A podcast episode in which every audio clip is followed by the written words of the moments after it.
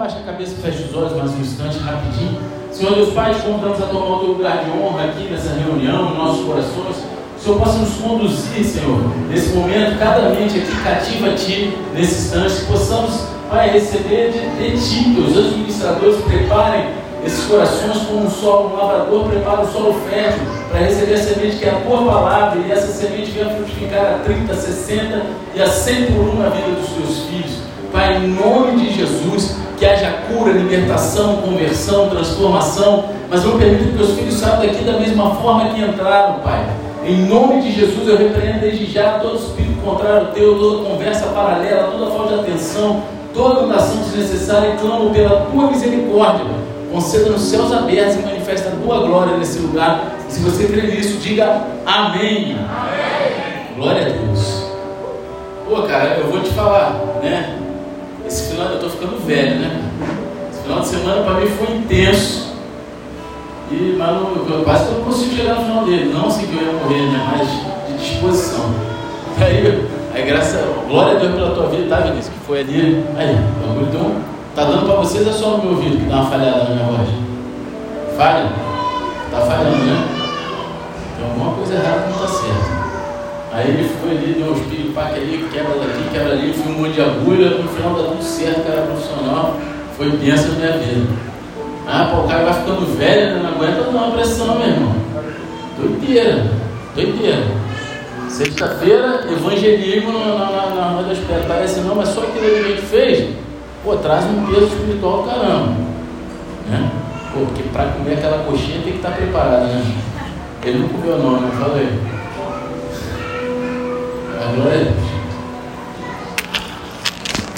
Glória a Deus. Galera, a gente está numa série de pregação aqui, no livro de Colossenses, na carta aos Colossenses, e a gente está aprendendo junto o que significa ter uma vida cristocêntrica, levar uma vida cristocêntrica. E uma das maneiras de mantermos Cristo no centro da nossa vida é manter o Evangelho como prioridade e no centro de tudo aquilo que fazemos.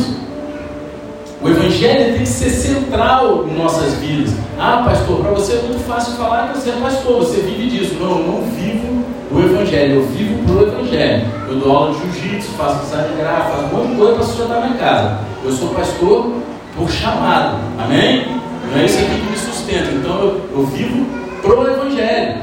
Então o Evangelho é central para mim, porque eu sou pastor na, na academia de jiu-jitsu, eu sou pastor quando eu estou fazendo as artes, eu sou pastor onde quer que eu esteja. Quando eu estou andando de moto, no Pregadores do Asfalto, pregando o Evangelho, eu sou pastor. E cada um de vocês é pastor. Cada um de vocês. Pode não ser pastor de culto, mas vocês foram chamados a pastorear vidas através da vida de vocês, tendo o Evangelho como centro da vida de vocês. Amém? E no culto passado a gente analisou a obra da reconciliação de Cristo, né? Que Cristo veio para reconciliar o homem com Deus e conforme tudo revelado aonde? No Evangelho. E hoje a gente continua com o tema do Evangelho e o que significa trabalhar duro pelo Evangelho. Porque não é mole trabalhar pelo Evangelho nessa terra. Não é mole não. Você vai ser julgado, perseguido. Vai. Ah, no Brasil é mole. Não, não é mole não. Não é mole. Amém? Então, para a gente entender um pouco melhor, abra a palavra de Deus em Colossenses 1, 24. Quem for achando dá um eita glória aí, bem pentecostal. Quem não tiver Bíblia, pega canal na televisão. E quem não estiver achando, abre em qualquer lugar, faz cara de que achou, mas fala assim: Meu Deus! Cara de que achou, tá? Todos acharam? Não teve muita glória, não teve nada? Tá sem glória? Ah, pá, foi, foi uma resenha de ontem, não foi não? Resenha de ontem, olha aí.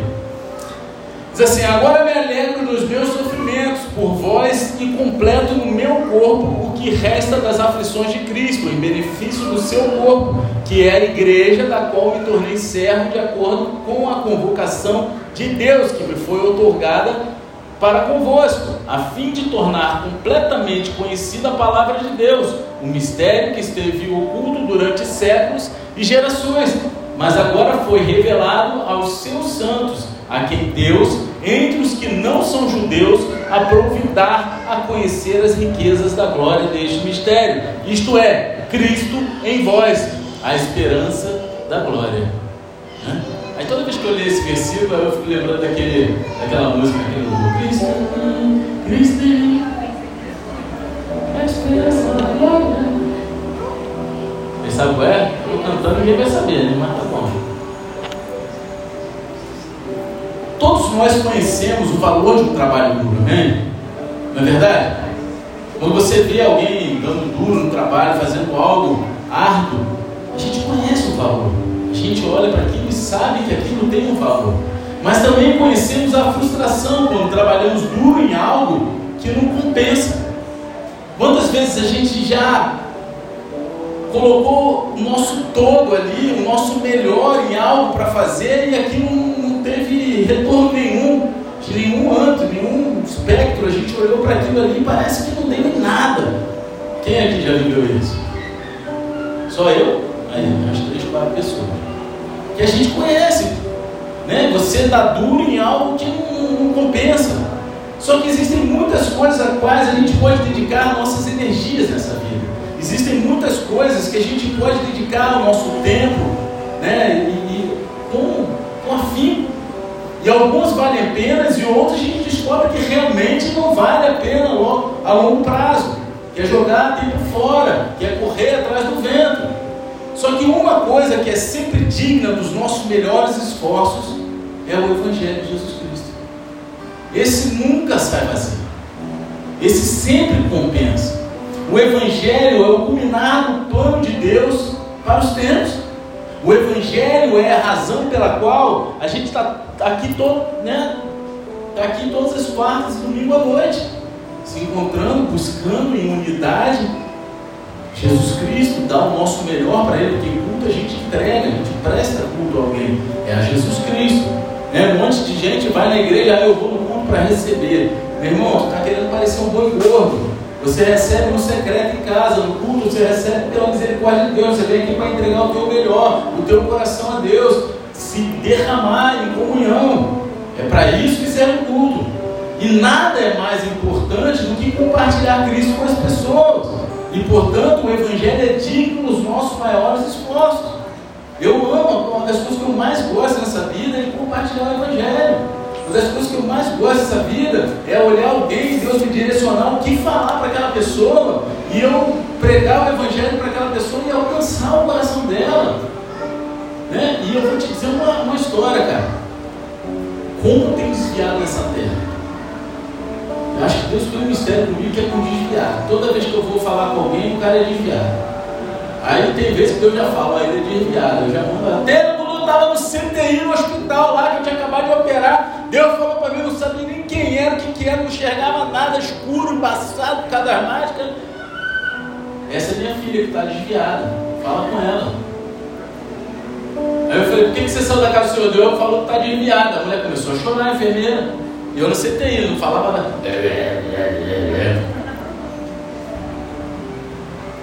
Cara, mas é maravilhoso. A mulher largava o plantão 7 horas da manhã, ela fez questão de 9 horas da manhã dar o café na minha boca não largou o plantão, por quê? Porque Deus lançou uma palavra para ela através da minha vida. Só que Ele quer fazer isso através de cada um de nós. E a gente tem que estar disponível para isso, amar isso, olhar e, e entender que isso é o trabalho mais importante das nossas vidas. É fácil para nós ficarmos preguiçosos, egoístas ou distraídos. A gente precisa constantemente ser lembrado da importância do Evangelho para que sejamos motivados a trabalhar duro, a sacrificar e até mesmo estar dispostos a sofrer para que o Evangelho de Cristo possa avançar. Eu tenho um diácono aqui que, que ele me vendeu um colchão quando eu falei de Jesus para ele, mas já conhecia Jesus, eu estava desviado. Né? Olha aí, hoje ele é diácono aqui. Fui comprar um colchão, uma cama, Cara, porque para mim não tem viagem perdida, não ser que Deus não me ministre nada. Eu seguro, porque tem hora que a gente tem que falar e tem hora que a gente tem que calar, não é isso? Mas eu estou sempre procurando alguém para falar e alguma coisa para falar. Eu sou aqueles que, às vezes, a própria pessoa levanta a bola, mas às vezes a pessoa não levanta, eu tenho que mandar uma coisa para levantar a bola, eu mesmo chutar, matar no peito, vai embora, meu irmão. Alguma hora chega lá. toda vez que você anda pela rua, você vai conversar com alguém, você fica atento para ministrar o Evangelho? Isso é importante para você? Ou só um estilo de vida cristão? Ah, não, eu sou cristão. Você tem o teu momento de, de busca, devocional, de oração. Mas e o ID? E o Evangelho? Onde está? Cansei de ver evento da igreja na rua. É para evangelizar. Aí a galera faz um monte de rodinha de crente para ficar jogando conversa fora, falando, rindo das coisas da igreja e as vidas passando. Um lado para o outro. Não é isso que acontece? Não aqui, no mundo mato, né? Aqui a igreja é perfeita, não acontece nada disso. Nesse mundo, não. É no mundo mato, no multiverso. A gente precisa estar constantemente se lembrando dessa importância do Evangelho para que a gente possa estar com a motivação acesa em nossos corações. A gente, no, no culto passado, a gente terminou com o versículo 23, onde Paulo se declarou servo do Evangelho, ministro do Evangelho. E aí a gente viu que a palavra que ele usou, ministro, quer dizer servo, diácono.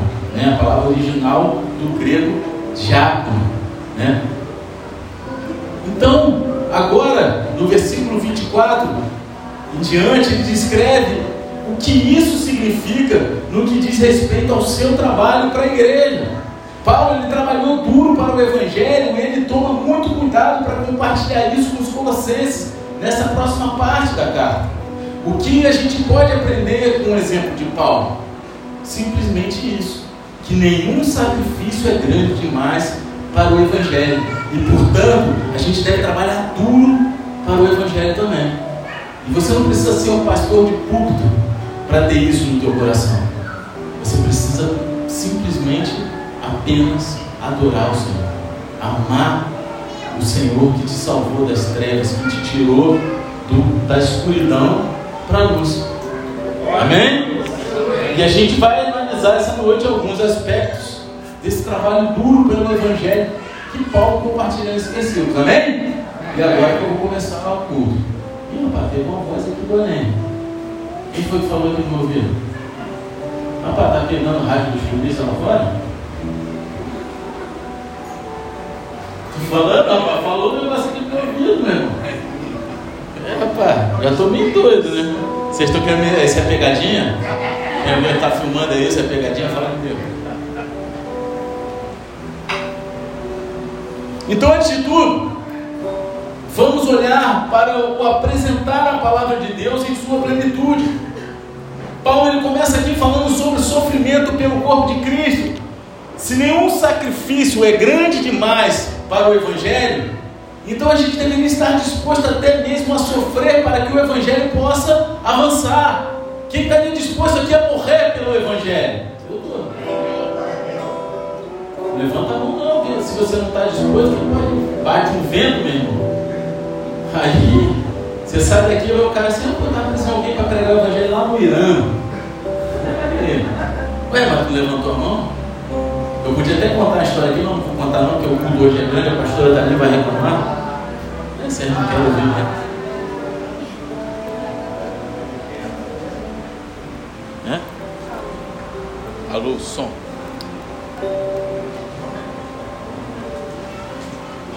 Tem um mistério hoje aí. Alô, som. Voltou. O que tá dando ruim aí? Fala aí é mistério. Cadê? Repreende esse bagulho aí, repreende. Repreende. Intercede aí. Olha aí, meu irmão. Cheio de óleo. Como gelo. Errando. A gente deveria estar disposto sofrer pelo Evangelho. Hoje em dia foi gerado nas igrejas um Evangelho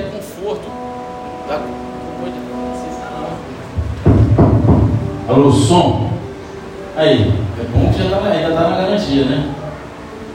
É o microfone? É o microfone que está dando ruim? Fala para mim.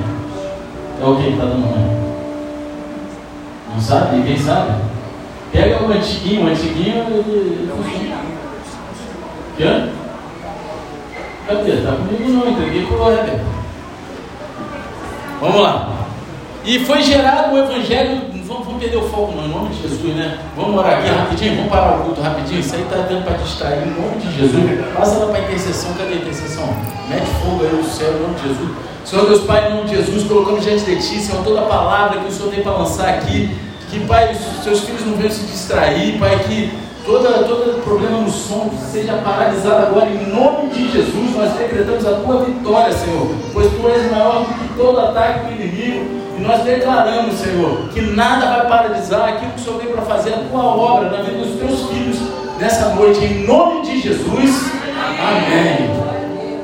Então, foi gerado no coração dos crentes o evangelho do conforto, da comodidade, de que você deposita 100 e colhe mil né? tudo gerando em torno do dinheiro. E o Evangelho não tem nada a ver com isso. O Evangelho sempre foi sofrido. Os primeiros, né? o, a igreja primitiva, eles morreram pelo Evangelho.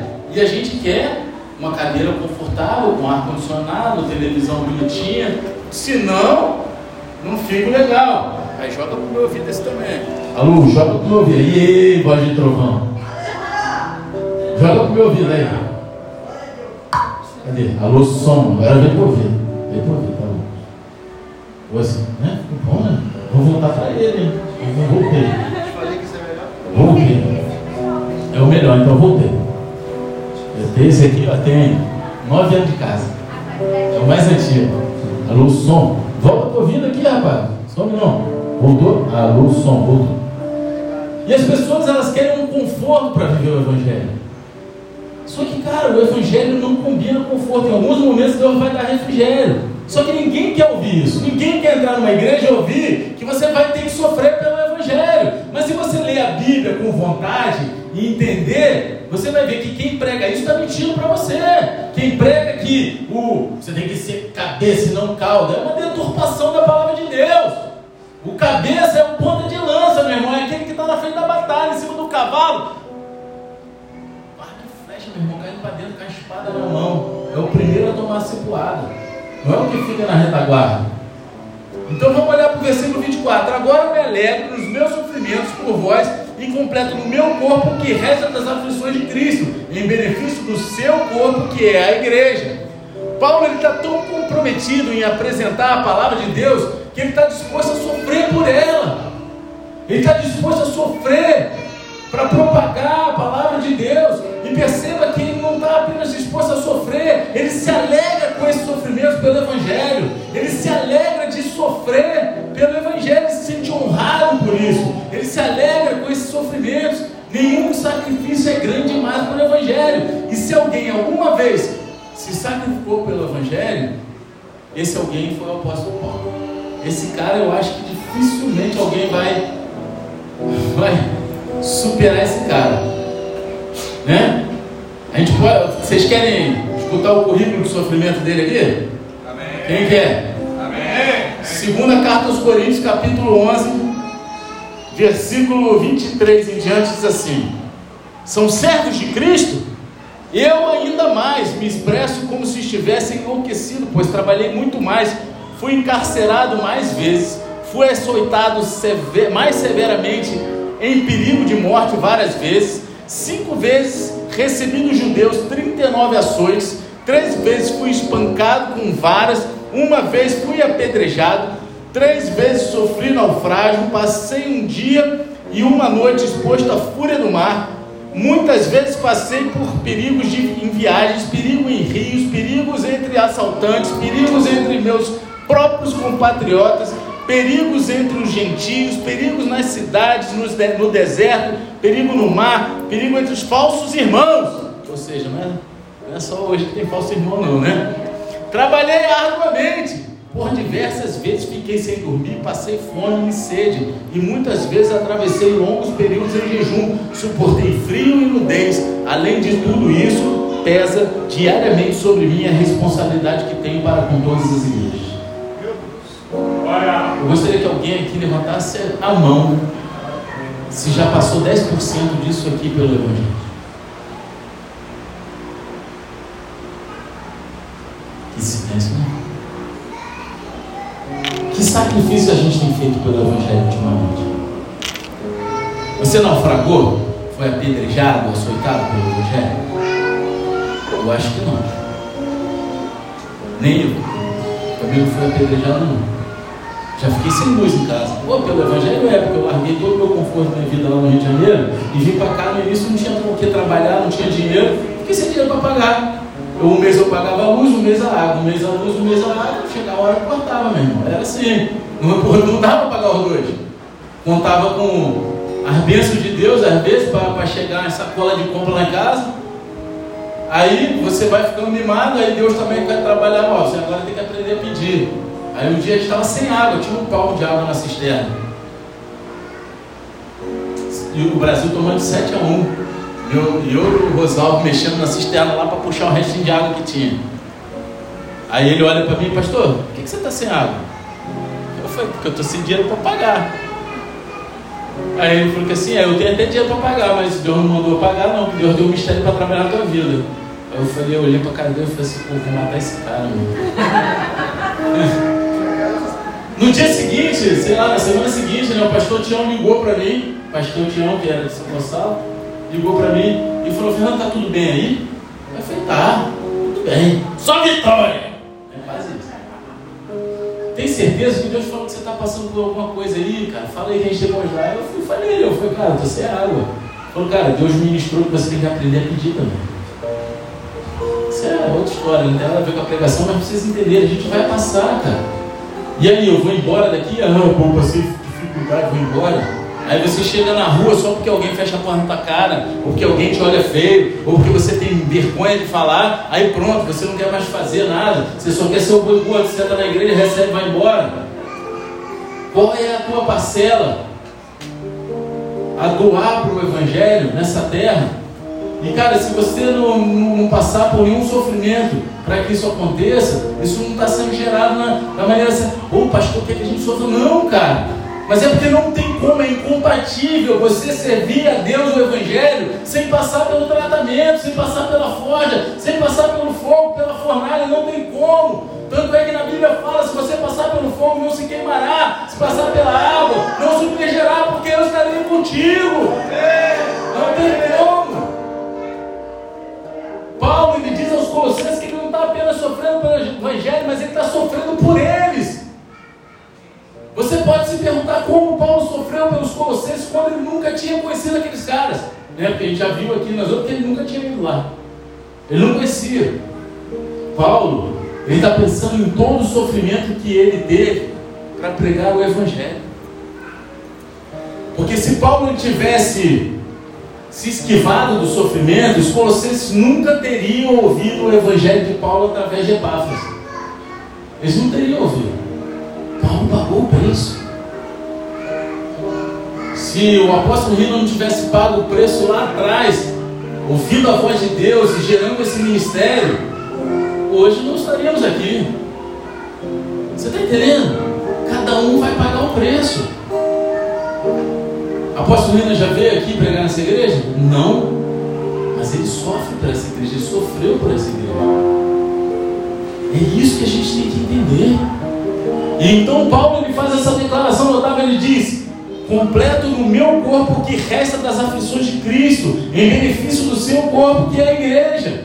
É muito importante entender o que Paulo quer dizer aqui e o que ele não quer dizer. Em primeiro lugar, ele não quer dizer que faltava nada na morte de Cristo na cruz para pagar pelos pecados. Ele não está falando, ó, oh, cara, podia ser melhor. Não está falando isso. Amém?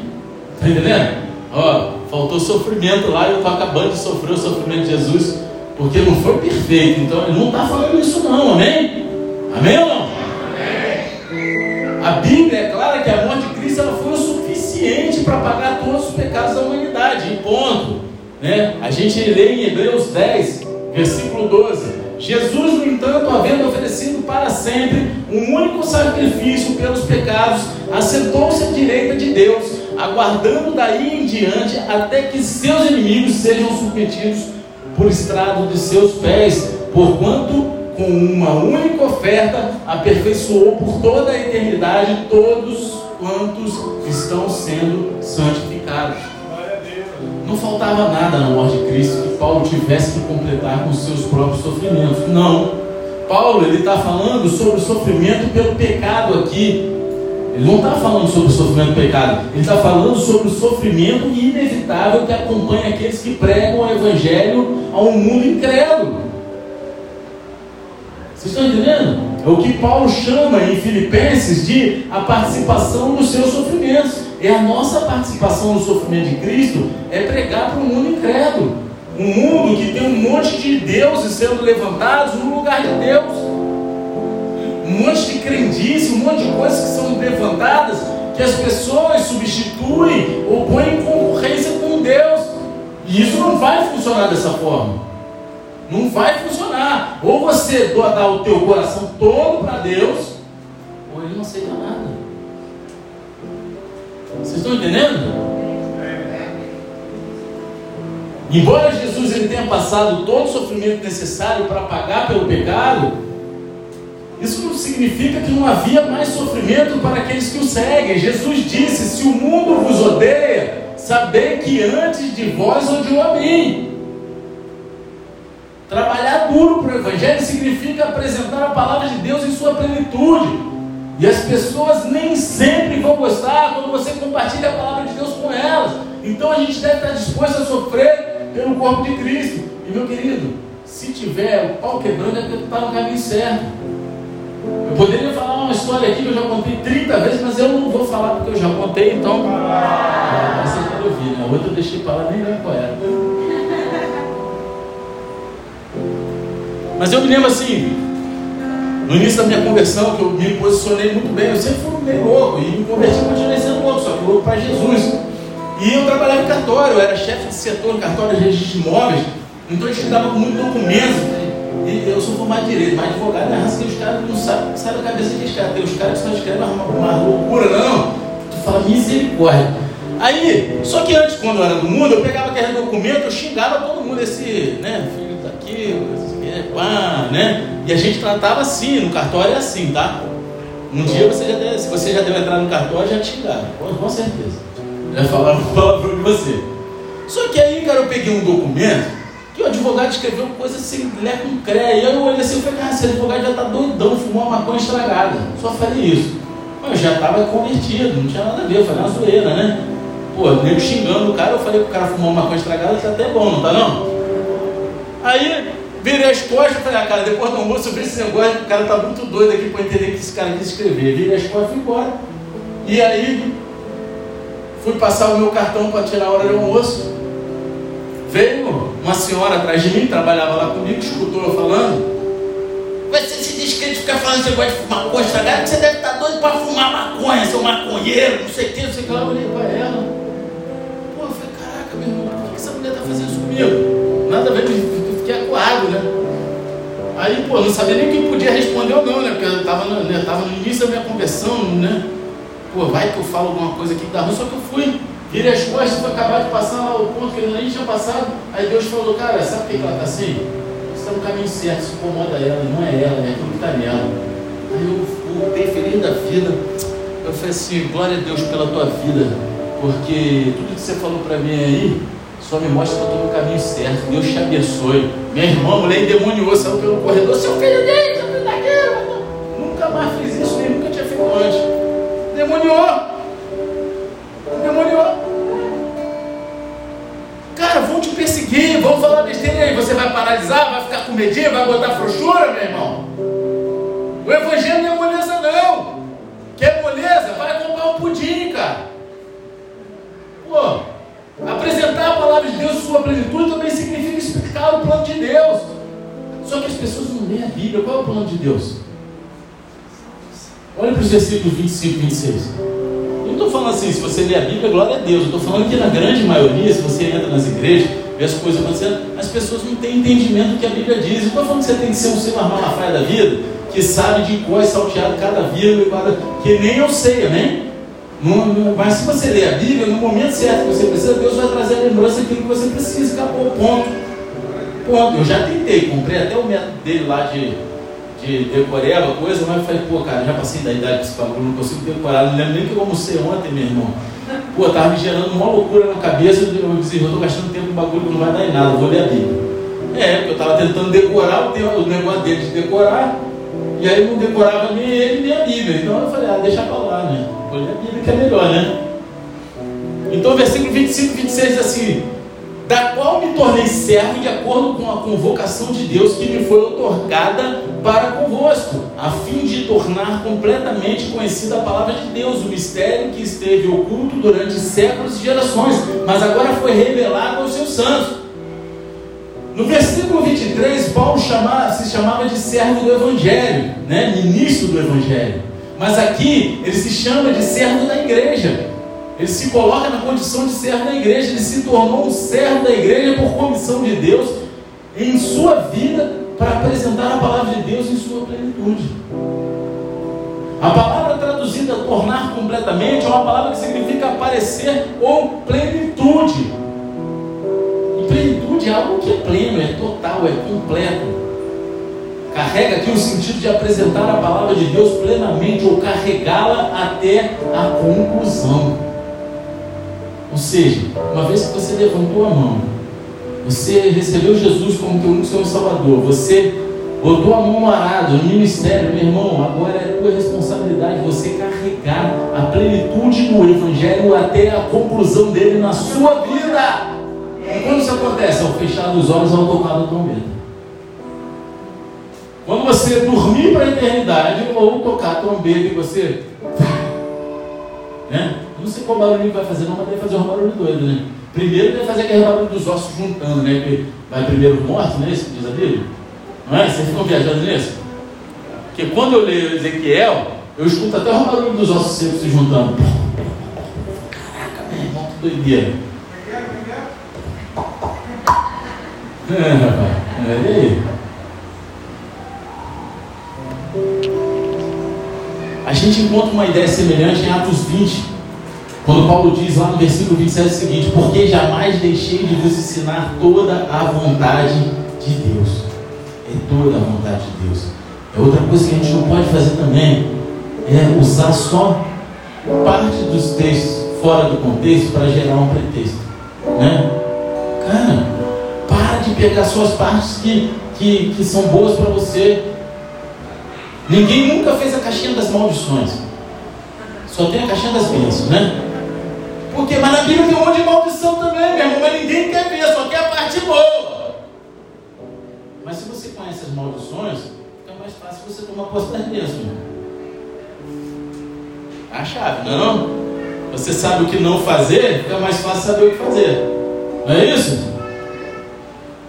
Paulo, ele continua escrevendo essa palavra de Deus com um mistério. E agora, quando você ouve a palavra mistério, não é a dança do faraó. Ah, é mistério. Não, não é isso.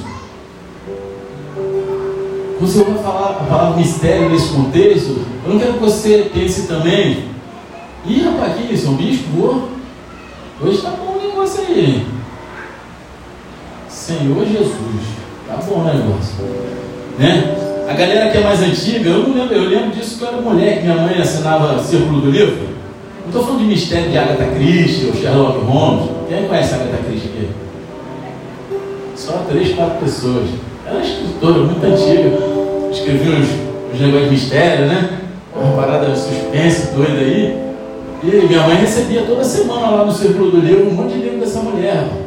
Só que eu não estou falando disso nem da dança do faraó, né? Tchau, não, esse mistério é bom também, é maneiro. Só que ao usar essa palavra, palavra Paulo ele quer dizer algo maior que a linha de um segredo também, né? Muito maior do que um segredo. Um mistério significa algo que estava escondido, não era. Não sei nem se existe essa palavra, descobrível, né? É, a gente inventa, né? Pô, eu falo aqui que monte de besteira, eu vou falar também aqui. Era algo que estava oculto e não tinha como ser revelado por nós mesmos. Não tinha como revelar. É algo secreto que só pode ser conhecido quando Deus escolhe revelar. Paulo disse algo semelhante sobre o Evangelho em Efésios 3, quando ele chamou por, como por revelação me foi manifestado o mistério. Lá no capítulo 3, versículo 3, foi algo que Deus revelou. É um mistério revelado por Deus através da obra de Jesus Cristo.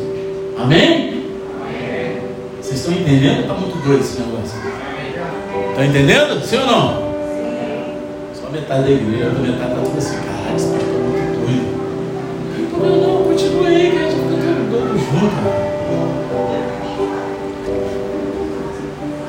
Paulo diz que esse mistério ele foi mantido escondido por séculos e gerações, só que agora ele foi revelado através de Cristo. Ele estava oculto durante séculos e gerações, mas Cristo veio e revelou esse mistério de Deus. Observe que é divulgado ou revelado aos santos. Ou seja, esse mistério em particular é deixado claro para todos aqueles que creem em Jesus Cristo. Quem crê em Jesus Cristo aqui? Meu irmão, então fica de olho no mistério que está sendo revelado para você através da vida de Cristo, através do Evangelho de Cristo. Amém? E assim a mensagem é um mistério, mas é um mistério que já foi revelado. Agora, os falsos mestres colossos, eles tinham o seu próprio conhecimento secreto e mistérios que eles mantinham escondidos do povo. Mas o mistério do Evangelho, ele é destinado a todos aqueles que creem em Cristo. Se você é um crente em Jesus Cristo, então Deus ele compartilhou um mistério com você que os incrédulos simplesmente não entendem. É por isso, cara, que é surreal você que se converte querer pregar a Bíblia em sua plenitude para o incrédulo. A Bíblia foi escrita para aqueles que creem. O que você tem que pregar para o incrédulo é o amor de Cristo. E aí ele vai conhecer Cristo, ele vai conhecer a Bíblia. Vocês estão entendendo o que eu estou falando? Não adianta você querer falar para ele que ele vai para o inferno se ele ficar fazendo isso, se ele ficar fazendo aquilo. Ele só vai afastar ele, vai falar, o cara não vai entender, porque ele é incrédulo. São coisas que parecem simples, mas é um mistério que não foi revelado para eles que ainda não conhecem Cristo. Vai ser revelado quando eles quiserem entregar a vida para Cristo. E quando que eles vão querer entregar a vida para Cristo? Quando eles verem o amor de Cristo em você, não quando eles verem a lenha do humano querendo detonar um maluco que não quer aceitar Jesus. A parte de apresentar a palavra de Deus em sua plenitude é explicar o plano de Deus, compartilhando todo o conselho de Deus com os outros. O plano de Deus não é mandar ninguém para o inferno. É, é mandar alguém para o inferno? Não, lá na, Bíblia diz que Deus ele quer que todos sejam salvos. Ele quer que todos. Não vai acontecer, mas é o que ele quer plano perfeito de Deus era o Éden. O homem pecou. Satanás foi astuto porque o inferno foi criado para ele, não para o homem. Só que qual foi o pecado que fez o inferno ser criado para ele? Ele queria tomar o lugar de Deus. Não é isso? E aí, quando o homem peca, ele quer tomar o lugar de Deus, porque ele acha que sabe o que é melhor, que ele tem o conhecimento do bem e do mal, que foi o que Adão e Eva fez, comeu o fruto que não é uma maçã também. Amém? Na Bíblia não está escrito que é uma maçã. Então pode comer maçã à vontade. Então, se você olhar para a maçã e fazer assim, deixa para lá, pode comer, que não é a maçã. E aí eles quiseram porque eles quiseram tomar, pronto. Aí abriu o caminho para o homem ir para o inferno. Agora, então para de falar para o inferno. Que esse não é o plano de Deus. O plano de Deus é que eles vão para o céu. Deus te ama, Deus morreu por você. Ele quer te salvar, Ele quer te levar para o melhor lugar. Depois deixa o Espírito Santo fazer a obra. Eu comecei que ele tem que parar de, de fornicar, de fumar maconha, de cheirar cocaína, né? de, de fazer a patifaria ali. Não é isso? Amém ou não?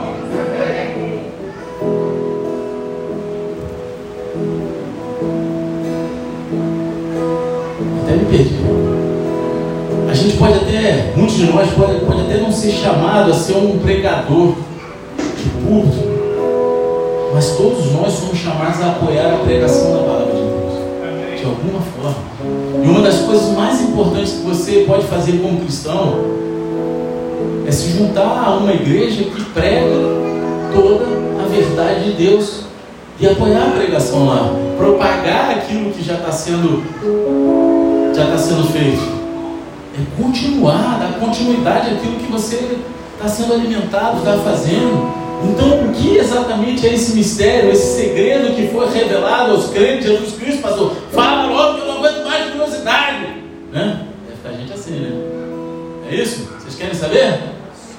Olhe para o versículo 27 que diz assim: A quem Deus, entre os que não são judeus, aprovidar a conhecer as riquezas da glória desse mistério, isto é, Cristo em vós, a esperança da glória. Paulo, ele resume esse mistério nessas palavras incríveis: Cristo em vós a esperança da glória. Esse é um mistério. O foco dos gentios nesse versículo deve ser observado com muito carinho. Parte do mistério do plano de Deus é que a salvação foi para todas as pessoas, não só para os judeus. Jesus ele veio como Messias para o povo judeu, mas o Evangelho é para judeus e para os gentios. Mas a parte verdadeiramente incrível palavras: Cristo em vós, a esperança da glória. Esse é o verdadeiro mistério do Evangelho. Jesus Cristo, o eterno Filho de Deus, vivendo em você e em mim. Ele vive dentro de nós. Cara, esse era o momento que a igreja pentecostal devia abaixo, dança do faraó, cadê? Agora, pentecostal não é, meu irmão. Cristo vive em mim e em vocês.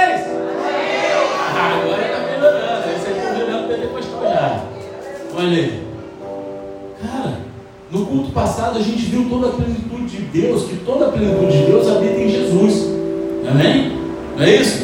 E agora a gente está aprendendo que Jesus habita dentro de todo aquele que crê em Jesus. E assim a gente se move de Deus em Cristo para Cristo em nós. Cristo em vós, a esperança da glória. A gente, vamos nos concentrar mais do que isso significa, amém? A seguir cenas no próximo capítulo, no próximo culto. A gente vai ter mais, a gente vai aprofundar mais do que isso significa. Né? Só que mesmo agora essa verdade deveria deixá-lo de joelho diariamente em adoração. Falar, meu Deus! E se jogar na presença do Senhor. Cristo é Deus e Cristo habita em você através do Espírito Santo. Tem gente que já entendeu isso e começou a engordar depois que para ser mais cheio do Espírito Santo. Né? Tinha uns que eram magrinhos e ficou. Tem mais espaço para o Espírito Santo. Esse aqui não, esse aqui emagreceu. Né? Está emagrecendo, está tá sumindo. Assume não, fica aí. Né? Fica aí. Nada pode ser comparado a isso. O Espírito Santo habitando em nós. Então nenhum sacrifício é grande demais para compartilhar essa verdade com os outros. Nenhum sacrifício pode ser grande. Cristo em você é a esperança da glória. Se Cristo está dentro de você, então você pode ter certeza da sua futura ressurreição na glória de Deus. A gente lê em Romanos 8, versículo 10 o seguinte: Porém, se Cristo está, está em vós, o corpo está morto por causa do pecado, mas o espírito vive por causa da justiça. E se o espírito daquele que ressuscitou dos mortos, a Jesus, habita em vós, aquele que ressuscitou dos mortos a Cristo Jesus igualmente vos dará vida a seus corpos mortais, por intermédio do seu Espírito que habita em vós. Vocês conseguiram entender? Eu, quando me converti, eu fui ler Romanos, eu não entendia nada. Eu tinha que ler 30 vezes aquele negócio. Pô, cara, bagulho difícil pra caramba, cara. Misericórdia. Ainda bem que inventaram NVI, NTLH. É só eu que sou assim ou vocês eram assim também? É doideira Romanos, né? E lá no Antigo Testamento, que pô, tem três livros escritos a mesma coisa de maneira diferente 20 vezes, eu fui reclamar com Deus. Eu falei, Deus, que história é essa aqui? Eu sou burro, não. Já vi aquele bagulho lá atrás, fica de novo. Ele falou, é para você entender como é que eu guardo as coisas nos mínimos detalhes. E eu explicando 20 vezes, aí você ainda fica de fanfarragem, então vai nesse bagulho. Aí tá bom, desculpa, perdoa-se. Aí fui lá entre as pernas dele, tudo mó pai da igreja. A gente tem que falar com Deus, né? né? E qual é a primeira parte de trabalhar duro pelo Evangelho? A gente apresenta a palavra de Deus em sua plenitude. Estamos dispostos a sofrer pelo corpo de Cristo. Nós explicamos o plano de Deus, apontamos as pessoas ao mistério final do Evangelho, que é Cristo em você, a esperança da glória. Trabalhar duro para o Evangelho significa apresentar a palavra de Deus em sua plenitude. E isso foi só o primeiro tópico, a gente está no segundo agora. Amém? São sete tópicos hoje. Hein? Refeição de Deus, estou brincando. A outra ficou preocupada aqui. Nossa. Meu Deus. Em segundo lugar, trabalhar duro pelo Evangelho significa proclamar Cristo a cada pessoa. Paulo ele escreve em Colossenses 1,28: A Ele, portanto, proclamamos e mais uma vez, Cristo ele é o centro de tudo. A nossa vida deve ser cristocêntrica. tudo que fazemos deve ser cristocêntrico. Cristo deve ser central em todas as nossas coisas, decisões, na nossa família, em tudo. Mas será que a gente vive assim?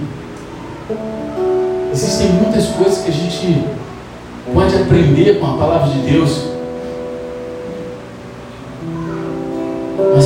Principalmente que a gente proclama uma pessoa, que é a pessoa de Jesus Cristo. Aleluia.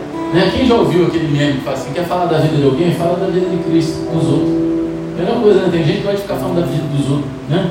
Aleatoriamente. Aprende a vida de Jesus e começa a falar da vida de Jesus para os outros. Você vai ver um resultado incrível na tua vida e na vida dos outros.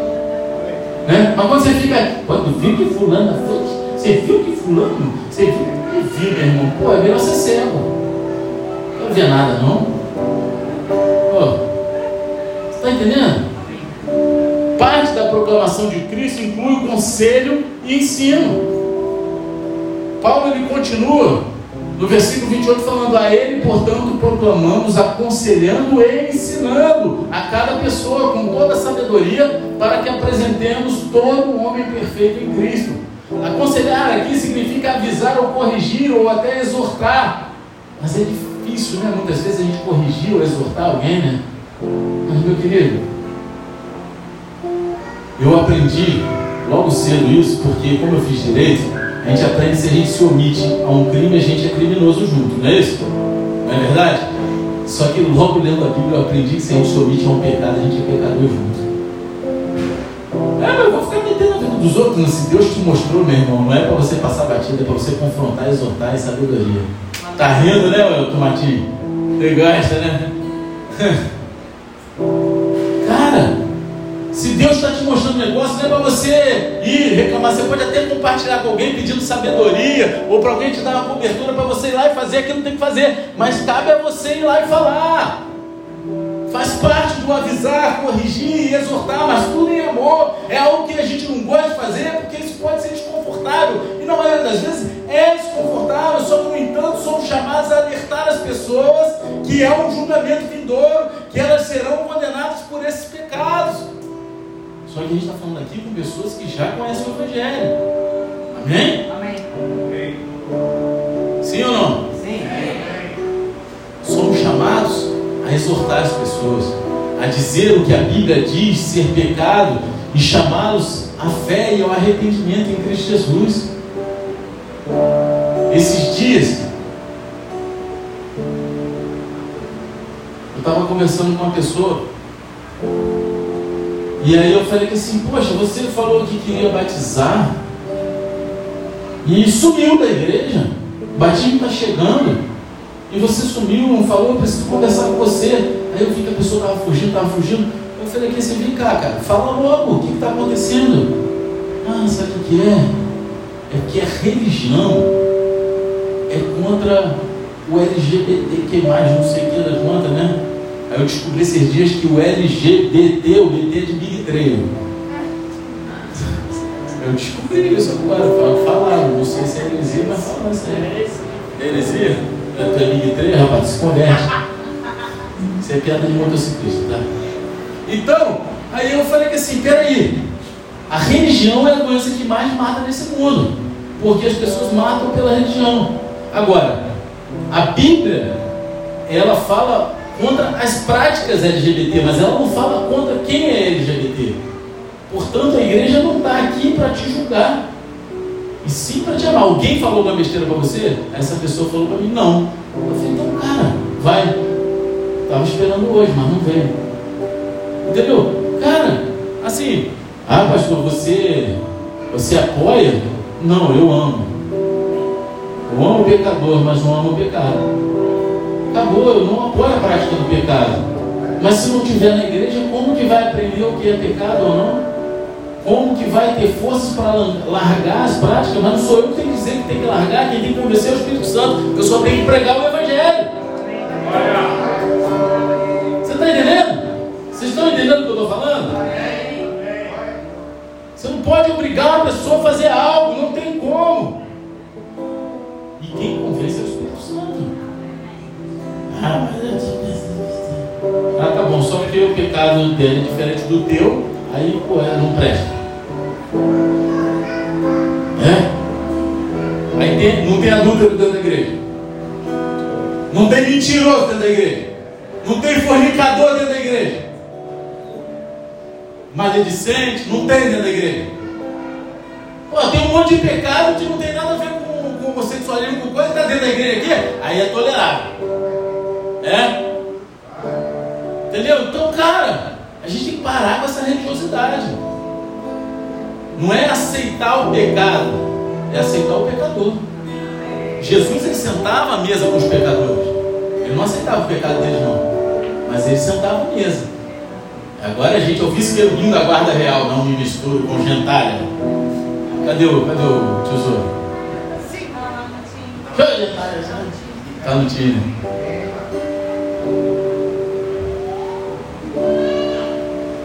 A gente tem que alertar as pessoas. O ensino se concentra na instrução positiva, não negativa. Esses são os dois papéis de cada pastor: corrigir e ensinar. Não tem como ficar fora disso, mas também são os papéis de cada cristão. Não é só do pastor que está no púlpito, é de todo aquele que crê na palavra de Deus, que crê em Jesus Cristo como seu Salvador. Você não tem como se excluir disso. A gente deve avisar os outros, a gente deve ensinar os outros. Observe que Paulo diz que a gente deve fazer isso com toda a sabedoria. Né? Porque entendeu que gosta de dar tijolada nos outros, tem a sutileza de um tijolo, né? Pô, ele mede, pega e vai embora. Às vezes eu já fui muito assim, estou melhorando. Antigamente eu queria, pô, eu achava que estava falando tranquilão, mas pô, estava dando só tijolada nos outros. Aí hoje em dia, quem me conhece mais sabe que eu vou na bordoada, no amor, e meu amor é assim. Mas para aqueles que me conhecem muito, eu tenho que ter um pouco mais de cuidado. Porque nem todo mundo vai entender como é que eu sou. Tem que ser no amor. Né? Aí um dia eu escutei desse aqui, pô, pastor, né? Tinha uma situação para resolver, você não quer falar lá não? Eu falei, o que, cara? Deus mostrou para você, é porque eu não, tenho essa, esse esquema assim que, que vai no ponto direto, mas que a pessoa se sente amada, né? Foi assim que tu falou? Né? Falei, cara, mas tem que aprender, faz parte, não foi o que eu falei? Vai lá, meu irmão, hora tu vai aprender. Eu também fui aprender, perdi um monte de gente, misericórdia. Tem gente que ficou chateada comigo, falou mal de mim. Cara, mas faz parte, faz parte. Ou, ou você aprende com teus erros, ou melhor, a gente se aprende com o erro dos outros, é melhor, né? A gente precisa errar, mas vai ter que aprender. E em segundo lugar, à medida que a gente proclama Cristo, aconselhando e ensinando com toda a sabedoria, a gente deve tomar a atitude que ninguém é deixado para trás. Ninguém. Ninguém vai ficar para trás. Quem gosta de moto, ou de robô, sabe do que eu estou falando. Não é isso? Quebrar uma moto na estrada, vai ficar para trás? Eu tinha até uma história aqui para contar, meu irmão, mas vou contar não, porque o culto está longo, o pastor vai reclamar. Eu fui, velho, vou falar, né? Fui fazer uma viagem para São João da Boa Vista, feriadão de 15 de novembro, do ano retrasado. Aí, meu irmão, São João da Boa Vista é divisa ali com, com Minas, né? São Paulo com Minas. E aí a gente foi para Minas num rolezão na serra ali que vai para Minas. Pô, quebrou o negócio do meu o eixo do, da minha da, da, minha caixa de marcha. Né? Meu, da minha primária, quebrou o eixo. Aí, pô, foi na gambiarra, né? Porque todo brasileiro é formado em engenharia de gambiarra. Tem uns que doutorado, mestrado, mas é, você é brasileiro, tem engenharia de gambiarra já no sangue. A gente fez a gambiarra lá, para eu continuar o rolê, tinha que voltar, tantos quilômetros para chegar aqui em Uso. Dia 15 de novembro, o sol rufando, a gente feliz da vida na estrada, vamos voltar para casa. Quando chega a 60 quilômetros de Campinas, de Campinas, né? O eixo deu ruim. Deu ruim de vez. Meu irmão, rapidinho. Eu tenho que trabalhar amanhã, eu vou embora, vou ligar para fulano, ele conserta a moto, se vira, ele fica aí sozinho, querendo me largar para trás sozinho. Olhei aqui e falei, caralho, esse bando de inferno, fui pro inferno benial, meu irmão, filisteu, você. Pô, amaldiçoei pra caramba mesmo. Eu fiquei boladão. Falei, os caras vão me largar na estrada. Aí eu falei, tá bom. Não, só no meu pensamento, né? Eu não proferi não. Sentimento, falando com Deus, né? Boladão. Aí eu falei, vocês vão deixar mesmo? É isso mesmo? Vocês vão deixar? Antes tivesse deixado, tem um aí que quebrou até a cafeteira, cara pra caramba do bagulho, misericórdia, cara. Cadê o cara? Tava aqui, quebrou a cafeteira do. Cadê o tio? Nem vou falar que foi o tio Verde. Aí, tem um irmão da igreja Bola de Neve de Campinas, que ele é famosíssimo nesse mundo de Harley Davidson. O cara tem a, Harley Davidson mais rápida do Brasil. Ele que fez com nitros, caramba. O cara é famoso. Ele, e ele é do Bola de Neve. E é onde? Campinas. E ele tem um negócio que ele, ele, dá prioridade para a galera que está na estrada. Não importa aqui de novembro qual é a probabilidade de alguém abrir a. Aí só que o cara que botou a pilha geral para me deixar para trás chegou. Ele falou: a gente vai com você até lá para te botar na oficina, depois a gente vai embora. E pô, eu tentando segurar na, na, né, na, na força bruta ali, a marcha passando, segurando. Meu irmão, e eu fui falando, Deus, não é possível, cara. Eu estou nesse ministério que prega o teu amor. Estamos falando sobre, os caras vão eu jamais faria isso com alguém. Eu ligaria pro meu, pô, e olha que o cara é, é alta patente lá no bagulho onde ele trabalha. Então não tinha problema, podia falar, meu irmão, deu ruim. Eu vou ficar aqui mais um dia, depois meu irmão, só que tá, ele contaminou a galera. E eu fui falando com Deus, fui falando com Deus. Quando gente teve que parar de novo para dar uma, mais uma. Aí ele falou, pô, eu estava vendo ali, Deus falou no meu coração. Ninguém vai ficar para trás, vai ficar todo mundo com você até o final.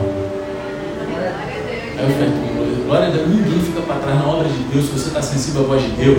Foi um lápis que ele teve. Né? Ninguém fica para trás.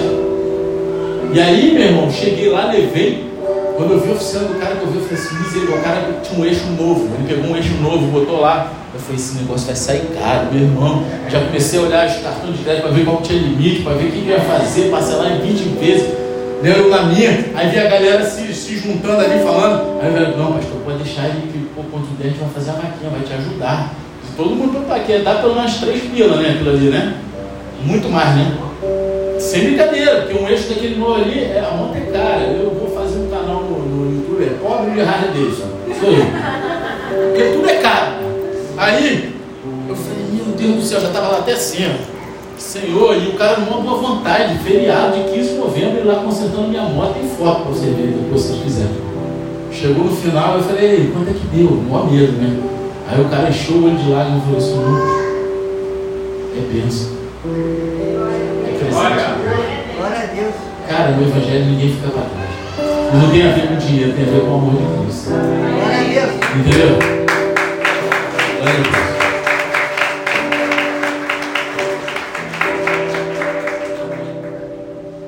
E ninguém é deixado para trás,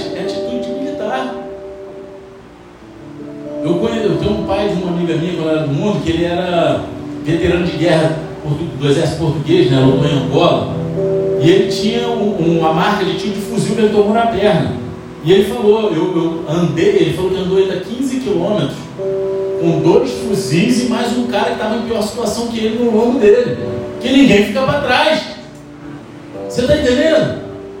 Ninguém fica para trás. E Paulo continua versículo 8: para que apresentemos todo o homem perfeito em Cristo. A ênfase no versículo 28 está em todo o homem. Na língua original, a palavra todo ou todos aparece quatro vezes nesse versículo. Aconselhar todos, ensinar a todos com toda a sabedoria e apresentar a todos. Nem sempre está escrito dessa forma aqui, mas eu substituí a palavra que é a mesma palavra, mesmo original, para todos. Vocês entenderam o que eu estou falando? Está muito doido na minha cabeça. Então, esse era o objetivo ou o propósito final de Paulo. Essa era a sua declaração de missão na vida: apresentar todos perfeitos em Cristo. A palavra traduzida perfeito, nesse versículo, significa maduro ou completo. A gente vai ser apresentado uma obra completa. Na plenitude do Espírito Santo. Nosso objetivo não deve ser apenas trazer a pessoa a Cristo, mas levar ela à maturidade em Cristo. Glória a Deus pessoas maduras em Cristo. E não devemos deixar ninguém para trás. E mais uma vez, os falsos mestres de Colosso, eles ensinaram que sua sabedoria especial era apenas para poucos ou para elite. Só que Paulo ele quer levar todos os crentes à maturidade em Cristo. Não é para para não é para aqueles que são mais elevados, é para todos. Amém. É para todos. Como diz um teólogo, fala assim: não há parte do ensino cristão que seja reservada para uma elite espiritual. Toda a verdade de Deus é para todo o povo de Deus.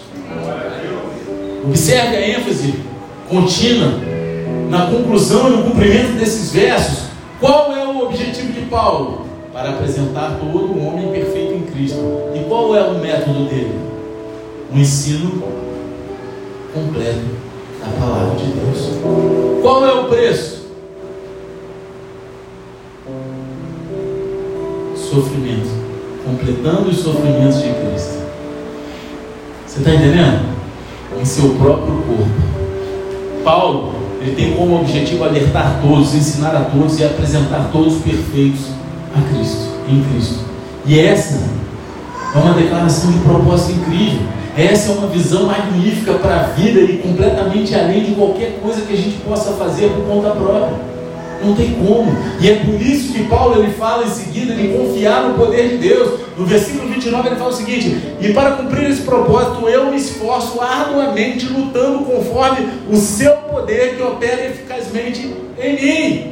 Agora não me entenda mal, Paulo ele trabalhou duro para alcançar esse objetivo. A palavra traduzida aqui por esforço nesse versículo significa se cansar ou cansado, trabalhar duro a ponto de exaustão.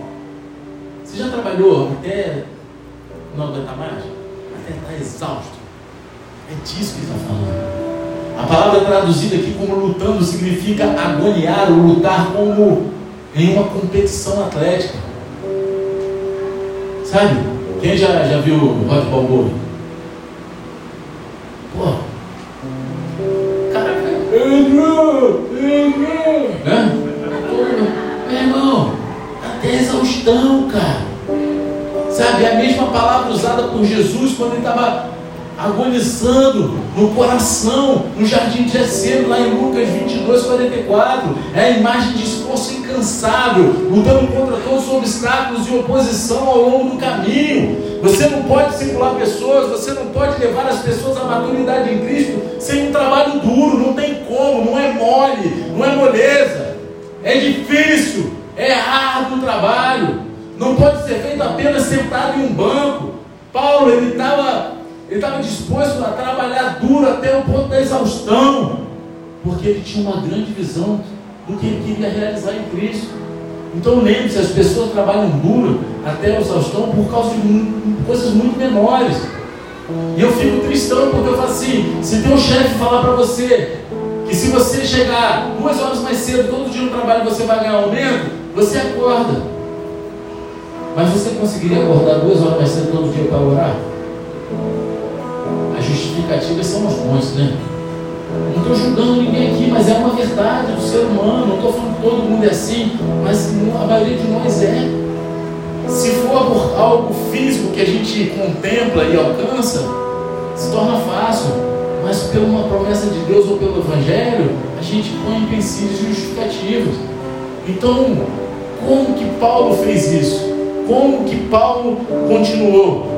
Ele trabalhou duro mas ele dependia do poder de Deus e não do próprio poder. Ele não dependia da força dele. Colossenses 1,29 fala: E para cumprir esse propósito eu me esforço arduamente, lutando conforme o seu poder que opera eficazmente em mim. Se não for pelo poder dele, não somos nada. Somos apenas vasos humanos fracos e por isso a gente deve confiar em Deus para fazer a obra dele. Nós não temos força para isso. É como a gente lê lá em 2 Coríntios capítulo 4, versículo 7 ao 9, que diz: Temos, porém, esse tesouro em vasos de barro para demonstrar misericórdia da tarde para caramba.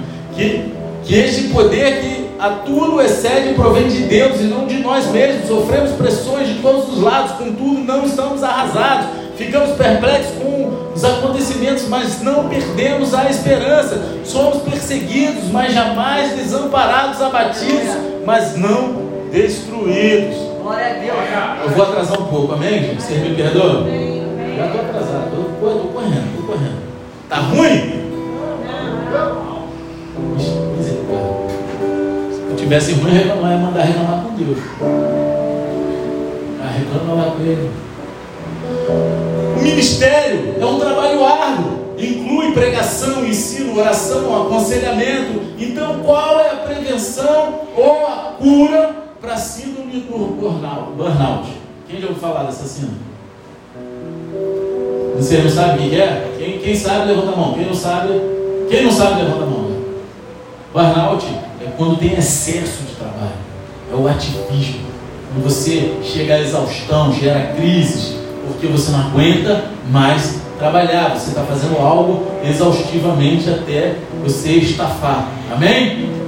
Então, como que você consegue a cura para isso no seu ministério? Fazendo as coisas no poder de Deus e não no nosso. E como você faz isso? Fazendo com Deus e não fazendo para Ele. Porque como você faz para alguém é como se você tivesse um patrão. Mas Deus ele não é nosso patrão, Ele é nosso Pai. Ele gosta de fazer as coisas com a gente.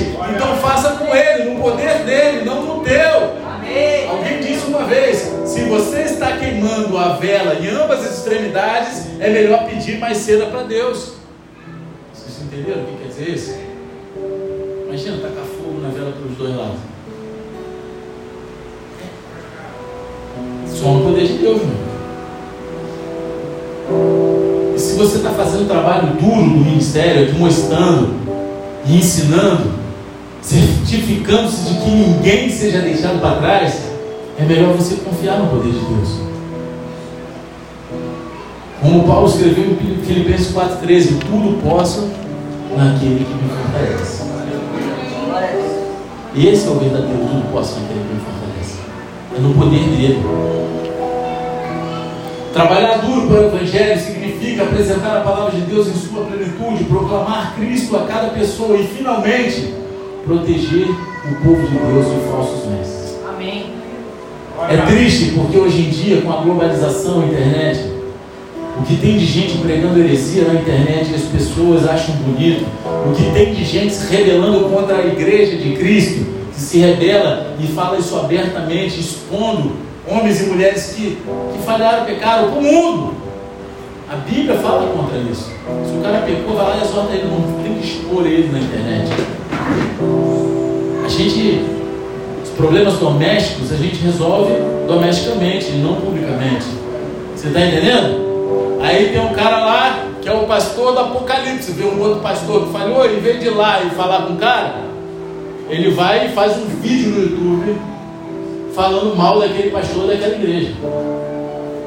Você está entendendo? Aí a gente fez agora o evangelismo de carnaval. Teve um abençoado que gravou um vídeo no TikTok descendo a lenha falando que a igreja tinha que estar em. Como é que é o nome daquilo? Retiros. Não sou contra retiro, não. Mas, meu irmão, que eu saiba, Jesus falou assim: que as portas do inferno não vão prevalecer contra a igreja de Jesus Cristo. E porta é arma de defesa ou de ataque? Defesa, né? Então quem é que ataca aqui? É a gente ou o diabo? Então, quando o diabo está atacando a gente, vai fechar a porta, a gente tem que buscar o retiro no momento que o mundo não está pressando a gente. E a gente vai se retirar para se fortalecer para os doces cumprimentos. Mas a gente foi chamado como soldado para ir para a guerra. Para partir para dentro e ganhar as vidas. Aí o cara vai e propaga falando mal da igreja. Meu irmão, o problema é dele. Ele vai dar conta com Deus depois. O problema é dele. Entendeu? Não quero nem saber da vida dele, da eternidade dele, não quero nem saber de nada. Mas, cara, você está entendendo? Que proteger o povo de Deus e promover a unidade no corpo de Cristo. Não é ficar expondo um ao outro. Não é chegar e botar na internet a falha da igreja tal, do fulano X, ou do. Cara, sabe? Chega. Chega. Eu tive que ouvir uma vez de uma autoridade falar que assim, sabe por que é difícil fazer qualquer evento com a igreja evangélica? Porque quando a gente vai nos católicos, eu sei quem é o líder da igreja católica. Tem o Papa, tem o Bispo, arcebispo, e ali vai descendo. Mas quando eu vou fazer algo para a igreja evangélica e ver o presidente do conselho tal, aí tem uma associação tal, aí o pastor não está no conselho reclama porque não sei o que, e aí começa a brigalhar, expondo o evangelho e as mazelas para o mundo. Que dificuldade é essa? Que dificuldade é essa? Olhe para Colossenses 2, versículo 1 e 2, onde Paulo escreve: Portanto, gostaria que soubesses como é grande a luta que enfrento por vós pelos que estão em Laodiceia e por todos que ainda não me conhecem pessoalmente. Esforço-me a fim de que o coração deles seja animado, estando vós unidos em amor e juntos alcanceis toda a riqueza do pleno entendimento, para que possais conhecer perfeitamente o mistério de Deus, a saber, Cristo. Paulo ele fica, ele se torna pessoal aqui com os Colossenses, diz a eles o quanto ele está lutando e se sacrificando por eles. E por que, que Paulo está lutando tanto por esses crentes? Para que eles possam ter o coração animado e eles sejam unidos em amor. A palavra traduzida como unido nesse versículo é a palavra que significa unir na própria mente. Você está entendendo? É a, é a, tal da concordância, que é a unidade de coração. Concorde, vem do latim. Com, que é com. Cordes é de coração. Ou seja, concordar, unir a mente, é estar com o coração ligado, unido, sem ruptura, sem rachadura. Você está entendendo? Essa unidade vai ajudar eles a crescer espiritualmente para que eles possam ter todas as riquezas de compreensão completa que os protegerá dos falsos ensinamentos e dos falsos mestres. Observe a ênfase contínua na plenitude e conclusão mais uma vez. Amém? Quando a gente vem com concordância com tudo aquilo que a palavra está dizendo, a gente não vai ficar escutando os falsos mestres pela internet e quando a gente olhar um, a gente vai falar, opa, esse aqui não serve para mim não. Vou ficar escutando isso aqui não. Esse cara está falando, ó, ele está tá falando, está pregando divisão da igreja. Ele está pregando aqui a destruição da igreja. A unidade ela é essencial para a saúde e a testemunha da igreja. A estratégia de Satanás é dividir e conquistar. Assim, o primeiro passo para proteger o povo de Deus é promover a unidade no corpo de Cristo. Pode ter milhões de igrejas, meu irmão, cada uma é como se fosse uma tribo de Israel, cada uma tem o seu lugar, cada uma tem um povo a ser alcançado, cada uma tem sua tarefa no mundo espiritual e no reino de Deus aqui nessa terra. A gente não é um time contra, meu irmão. Nós somos uma família, a nossa bandeira é Cristo. Paulo ele também trabalha duro para proteger o povo de Deus, mantendo Cristo no centro. Versículo 2 ao 4 diz o seguinte: para que possais conhecer perfeitamente o mistério de Deus e saber a saber Cristo. Nele estão ocultos todos os tesouros da sabedoria e do conhecimento. Falo dessa forma para que ninguém vos engane com argumentos interessantes, porém falsos. Parece até os dias de hoje, né? Argumentos interessantes, só que falsos. Falsos. É a teologia da prosperidade. Meu Deus, como as pessoas amam a teologia da prosperidade. Porque todo mundo quer ficar rico. Ah, que tem de coach no Evangelho, arrasta para cima. O cara nunca fez nada que fosse bom na vida. Sempre deu tudo errado. Aí ele vira coach, ganha dinheiro em cima dos outros para aprender com ele a fazer uma coisa que ele nunca conseguiu fazer. Mas ele ensina a fazer. Não é isso? 90% dos coaches é isso. Me perdoa, mas é como eu vejo. E aí usam a igreja como massa de manobra. E aí jogam a teologia da prosperidade no nosso meio. Misericórdia. O objetivo da unidade é ajudá-los a crescer em sua compreensão da palavra de Deus. E o objetivo do seu crescimento em compreensão é para que eles possam conhecer Cristo, em que estão escondidos todos os tesouros de sabedoria do conhecimento. Mistério de Deus. Os falsos mestres falavam da sabedoria e conhecimento oculto, mas eles procuraram a sabedoria fora de Cristo. Paulo ele mantém Cristo no centro de tudo. Ele diz aos Colossenses que eles não vão procurar sabedoria e conhecimento em nenhum outro lugar, porque todos os tesouros são encontrados aonde? Em Cristo. Glória a Deus. Aí eu gosto quando o pastor chileno fez um podcast lá, ele falou assim: Coach, você não é pastor. Irmão, vai cuidar da vida, ficar falando pela internet, jogando um monte de coisa, arrasta para cima, não faz ninguém pastor caminhar junto, meu irmão. Cuidar da vida, exortar, ensinar. Isso que faz um pastor, independência de culto eclesiástico ou somente da, da vida. Você está entendendo? Na pandemia, teve um cara aí, misericórdia, né? Levou um monte de gente embora da igreja. Xingou até em nome de Cristo. Até em nome de Cristo o cara xingou. O cara coach. Alguns sabem do que eu estou falando. Tem gente que saiu daqui bolado comigo porque eu falei. Mas, meu irmão, e aí? Sabe por quê? Que eu, eu vou falar aqui pela Bíblia. Eu não vou mandar os outros tomar naquele lugar em nome de Jesus que ele falou. Né? Tu viu esse vídeo, né?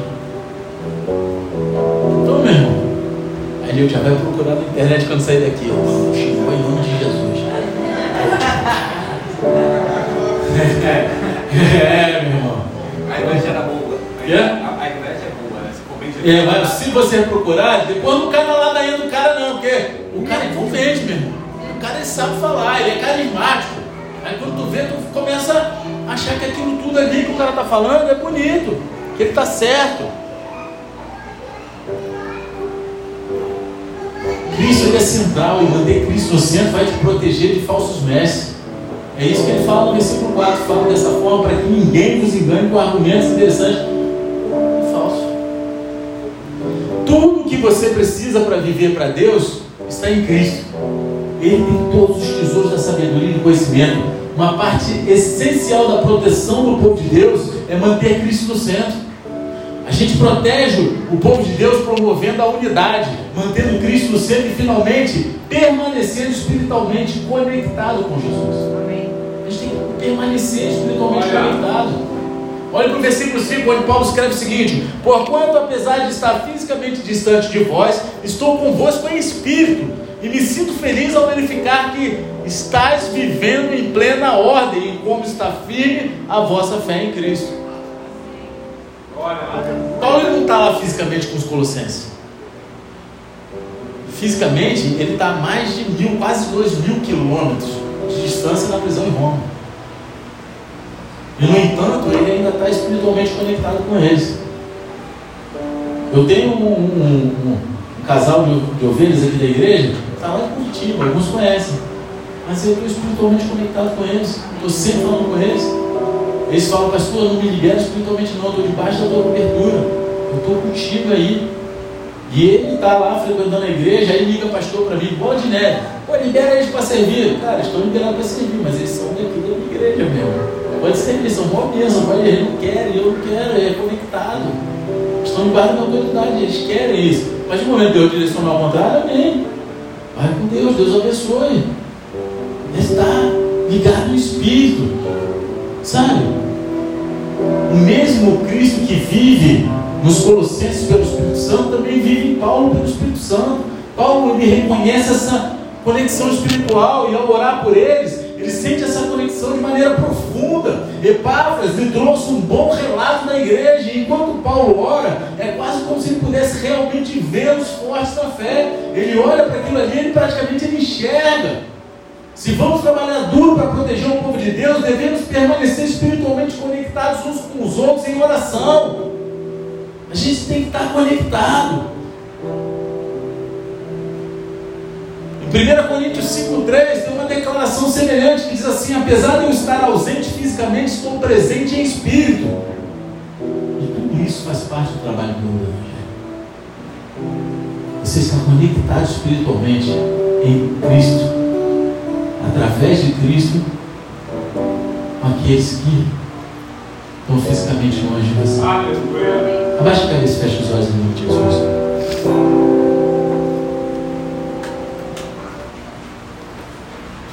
Para quais coisas você trabalha duro na vida? Fica de pé, de olhos fechados, em nome de Jesus. Mais de pé. Por que coisas você está disposto a gastar a sua energia, se sacrificar e talvez até sofrer?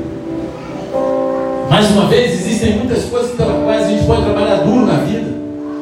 Só que a única coisa que você nunca vai se arrepender de trabalhar duro é pelo Evangelho.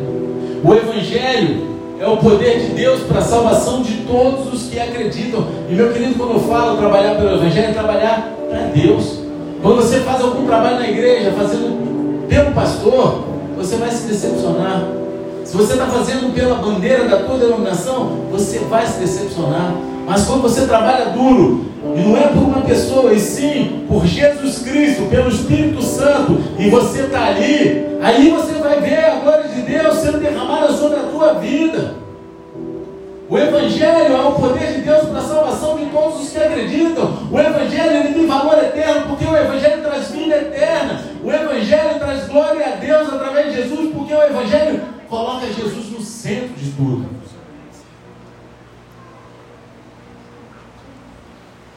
E eu quero fazer três pedidos para vocês essa noite. O primeiro deles é não se distraia, meu querido. Porque é muito fácil a gente se distrair na vida. Há tanta coisa acontecendo ao nosso redor o tempo todo. É fácil ficar preso nas notícias e perder o foco naquilo que realmente é importante.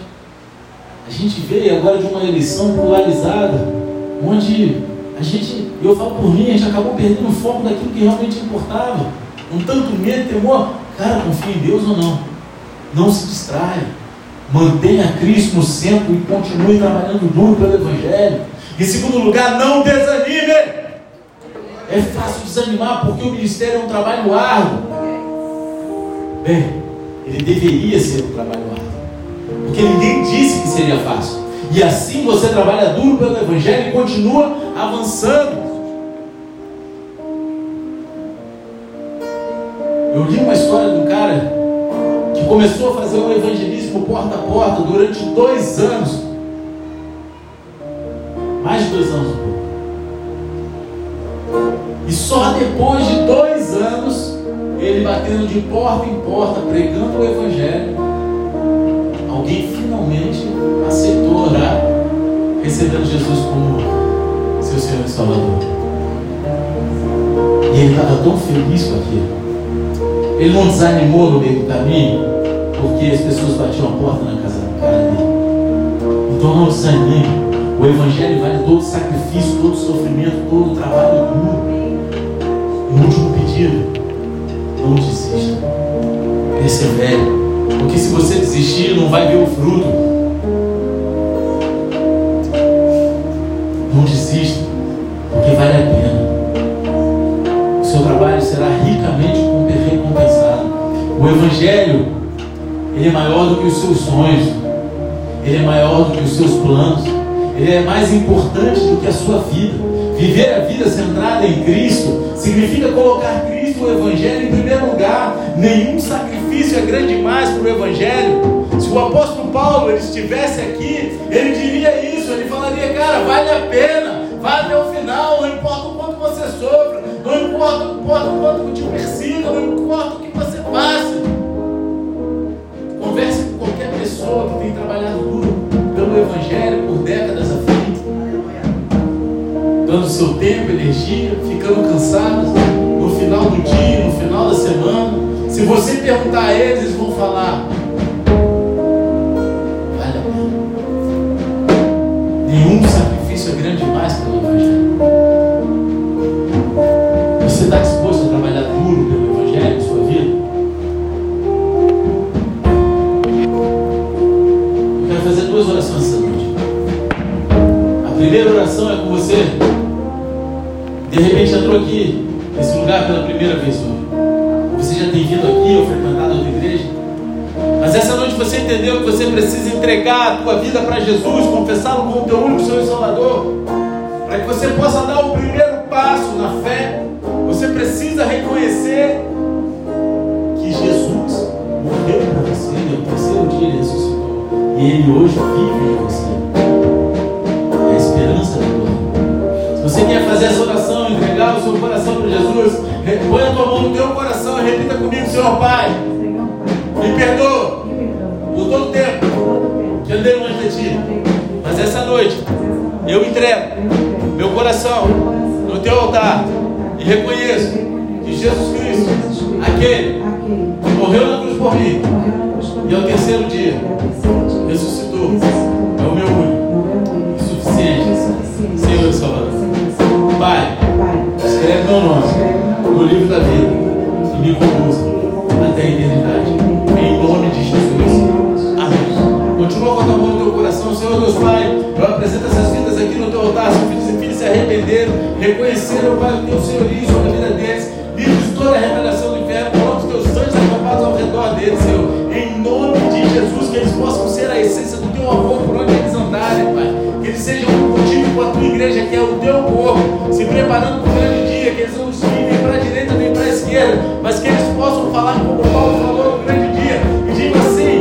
combati o bom combate, acabei a carreira e guardei a fé, em nome de Jesus, amém e amém. E agora eu quero fazer uma oração, e essa oração é você que recebeu essa palavra.